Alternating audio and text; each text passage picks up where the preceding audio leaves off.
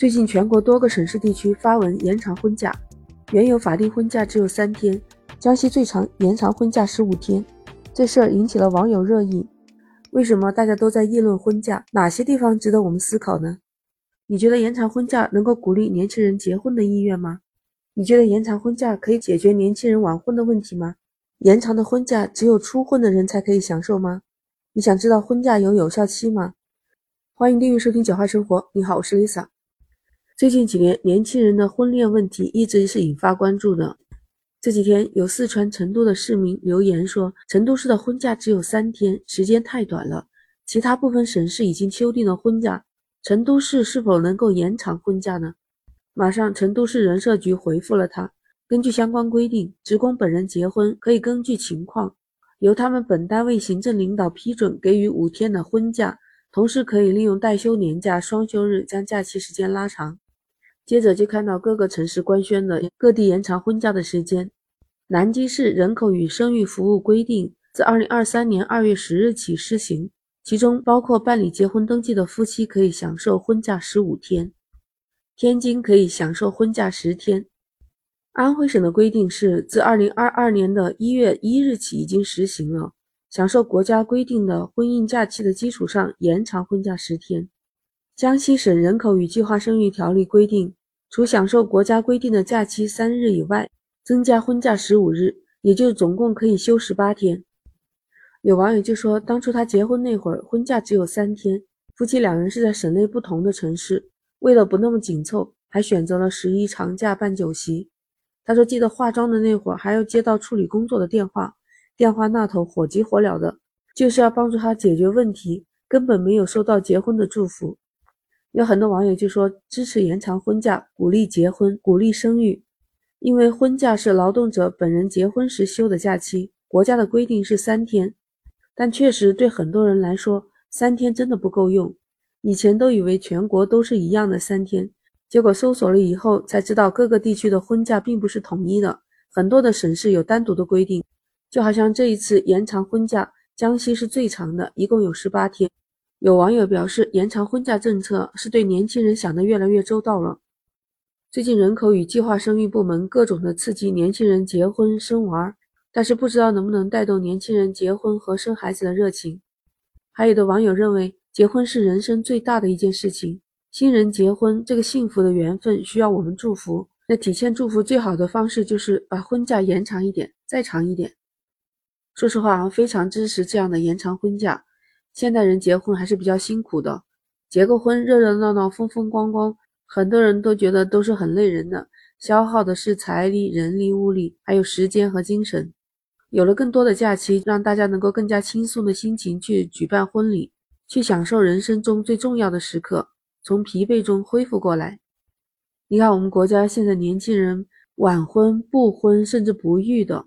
而且生育率已经严重下降了，负增长。那从这些方面来讲，延长婚假也是鼓励结婚。有结婚了，第二步才是生孩子嘛。所以说，这也是进一步鼓励了生育。但是小艾就遇到了一个问题，她是二零一七年毕业就到了那家公司，工作了四年多。二零二一年，她和恋爱一年多的男朋友决定结婚，于是她六月十日向公司提出请假回老家办婚礼。请假的时间是从六月二十一日到六月三十日，一共十天。那么在他申请的第二天，他们公司领导回复不予批准，原因是最近公司有一个新开的项目，人手紧张，短时间很难安排一个接替的人员代替他，建议小艾调整一下请假的时间。但是小艾已经提前预定了回老家的机票，而且举办婚礼的日期又是双方老人特意选的，又不能变，所以小艾在跟主管领导几轮沟通之后。还是在六月十七日又向公司申请了，但是结果公司还是没有同意小艾的请假申请。眼看自己结婚的日子就要到了，在六月二十一号以后就没有来上班。他的主管领导在六月二十二日和二十四日和小艾联系过，希望他能够返岗工作。那小艾又没有做任何的回复。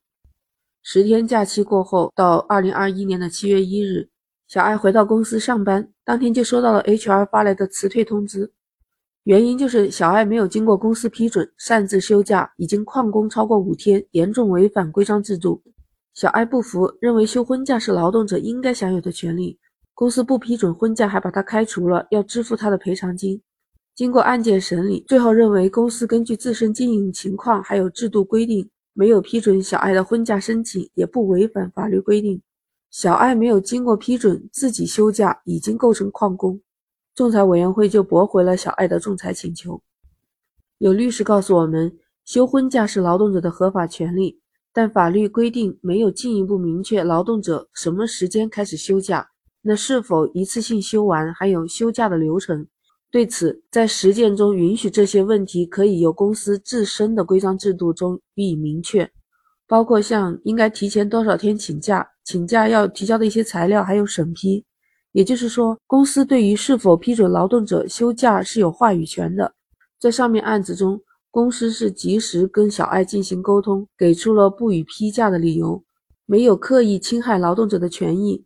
小爱作为劳动者，在申请婚假的具体日期时，也应当尊重用人单位的生产经营秩序。他在还没有是没有批准的情况下，又自己强行休假，公司根据规章制度没有批准小爱申请婚假，没有什么不对的地方。小爱没经同意，自己缺勤被认定为旷工，也是合理的。